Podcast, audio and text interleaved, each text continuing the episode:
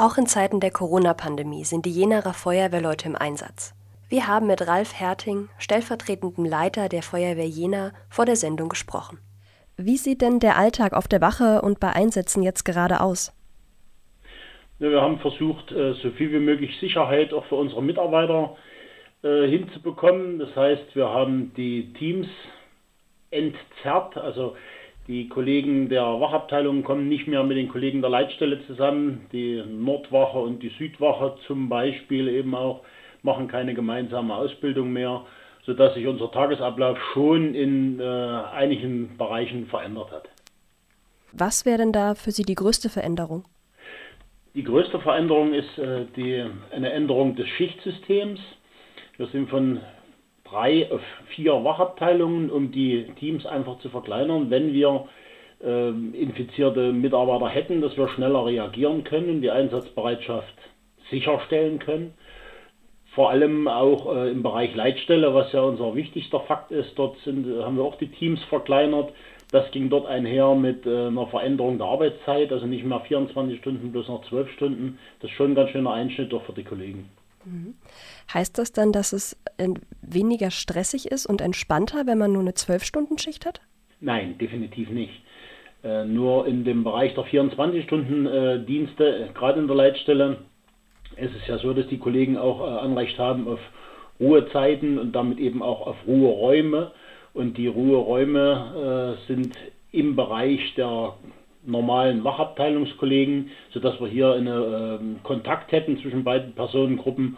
Und das wollten wir rausnehmen, sodass wir hier auf zwölf Stunden gegangen sind, äh, eben einfach um Ruheräume äh, ausschließen zu können. Mhm. Äh, ist die Freiwillige Feuerwehr noch im Einsatz? Ja, selbstverständlich. Die Freiwilligen Feuerwehren werden nach wie vor entsprechend unserer Alarm- und Ausrückeordnungen eingesetzt.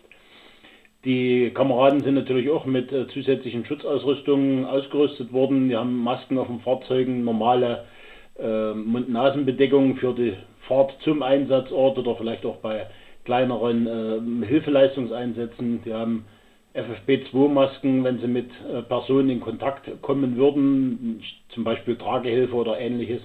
Und wir haben auch zusätzlich nochmal Schutzhandschuhe und ähnliches für die Kameraden zur Verfügung gestellt. Gibt es auch bei der Freiwilligen Feuerwehr dann so eine Art Kohorte, dass man weiß, wer mit wem zusammenarbeitet? Nein, das haben wir nicht. Wir haben, sind ja insgesamt 15 Freiwillige Feuerwehren, die äh, auch unterschiedlich groß und unterschiedlich strukturiert sind. Hier haben wir die Verantwortung auf die äh, Wehrführer der jeweiligen Feuerwehren äh, abgestellt. Von uns gab es lediglich die Festlegung, dass die Fahrzeuge in Mindestbesetzung nur ausrücken. Äh, und äh, auch die Festlegung, dass nur die Kameraden, die benannt sind, beziehungsweise die eben äh, beim Alarm sich vorm Gerätehaus treffen, dass diese Kameraden, die da ganz konkret benannt werden, eben auch nur das Gerätehaus betreten, nur diejenigen dann auf dem Fahrzeug sitzen, sodass im Nachhinein immerhin festgestellt werden kann, wer äh, mit wem gemeinsam im Einsatz war bezüglich der Schutzausrüstung. Da hat die Feuerwehr ja die Aufgabe, ähm, zum Beispiel Desinfektionsmittel und Masken zu besorgen und die dann an Pflegeheime und Arztpraxen in Jena zu verteilen. Ja. Wie ist der Stand der Dinge gerade? Gibt es genug Material oder gibt es ein paar ja, Engpässe? Also ich habe jetzt die konkreten Zahlen nicht hier. Ähm, genug, äh, besser geht immer, klar. Aber ich denke, wir sind im Stand der Dinge, wir sind auf der Höhe der Zeit für das, was derzeit möglich ist. Wir haben hier einen Mitarbeiter, der sich ausschließlich darum kümmert, äh, die äh, Recherche, Beschaffung, Ausschreibung, Rechnungslegung und dann eben auch die Verteilung zu organisieren auf Weisung und Anraten unseres Fachdienstes Gesundheit, des Gesundheitsamtes. Und ich denke, wir sind derzeit für, für diese Lage ganz gut aufgestellt. Wir haben nur noch ganz wenige Probleme äh, in, in, kleineren Einrichtungen, will ich jetzt mal ganz vorsichtig sagen. Aber ich denke, für das Gros unserer äh, Bürger oder auch der Heime, Praxen und ähnliches äh, sind wir ganz gut da. Ähm, dann mal auf die aktuelle Situation so in Jena. Es herrscht ja auch gerade wieder große Trockenheit. Wie sieht es mit der Waldbrandgefahr aktuell aus? Ja, die geringen Niederschläge der letzten Tage haben uns zumindest eine ganz minimale Entlastung gebracht. Wir sind derzeit bei Waldbrandwarnstufe 2, waren zwischendurch auch mal auf 3. Äh, das spiegelt natürlich die Theorie wider. In der Praxis sind die Wälder nach wie vor trocken. Wir haben auch schon einige kleinere Flächen und auch kleinere Waldbrände gehabt in den letzten Tagen und Wochen. Ich würde also hier in dem Bereich noch nicht von einer Entwarnung sprechen. Da brauchen wir auf jeden Fall noch Niederschlag, dass sich die Wälder äh, wieder erholen können. Mhm. Ähm, haben Sie jetzt die Vermutung, dass vielleicht gerade mehr Leute in den Wäldern sind, weil zum Beispiel Studenten, weil sie frei haben? Und ist es dann höher die Gefahr, dass jemand da anfängt zu grillen oder zu braten und es dann zu einem Waldbrand kommt?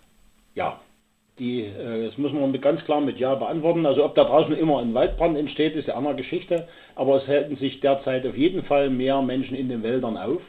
Es ist die klassische Familie, die einfach spazieren gehen möchte oder eben auch ein Picknick macht im Wald und es sind natürlich auch, auch das haben wir schon gehabt, äh, Gruppen von Jugendlichen, die sich an, zumindest wie sie Jugendlichen dann denken, geheimen Plätzen treffen und da eine Party machen, weil es im öffentlichen Raum halt untersagt ist und die dann im Wald ihre ja, Party abhalten äh, und dann gegebenenfalls eben auch Lagerfeuer und Einweggrill und ähnliche Geschichten nutzen. Haben wir in den letzten 14 Tagen gehabt.